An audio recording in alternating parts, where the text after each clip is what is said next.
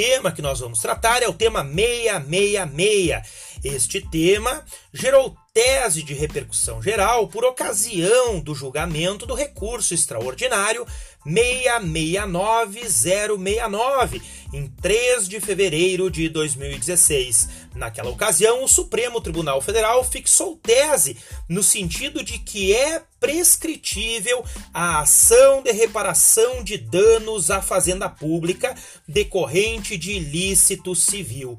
Este tema 666 ele tem que ser compreendido juntamente com o tema 897.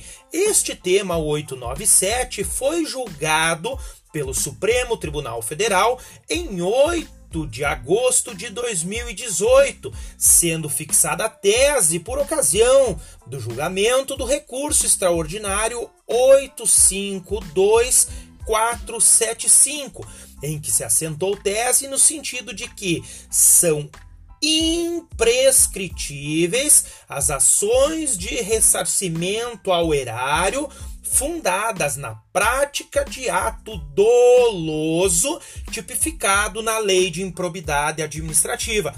Portanto, se o dano ao erário for fundado na prática de ato doloso tipificado na lei de improbidade administrativa, a ação de ressarcimento é imprescritível.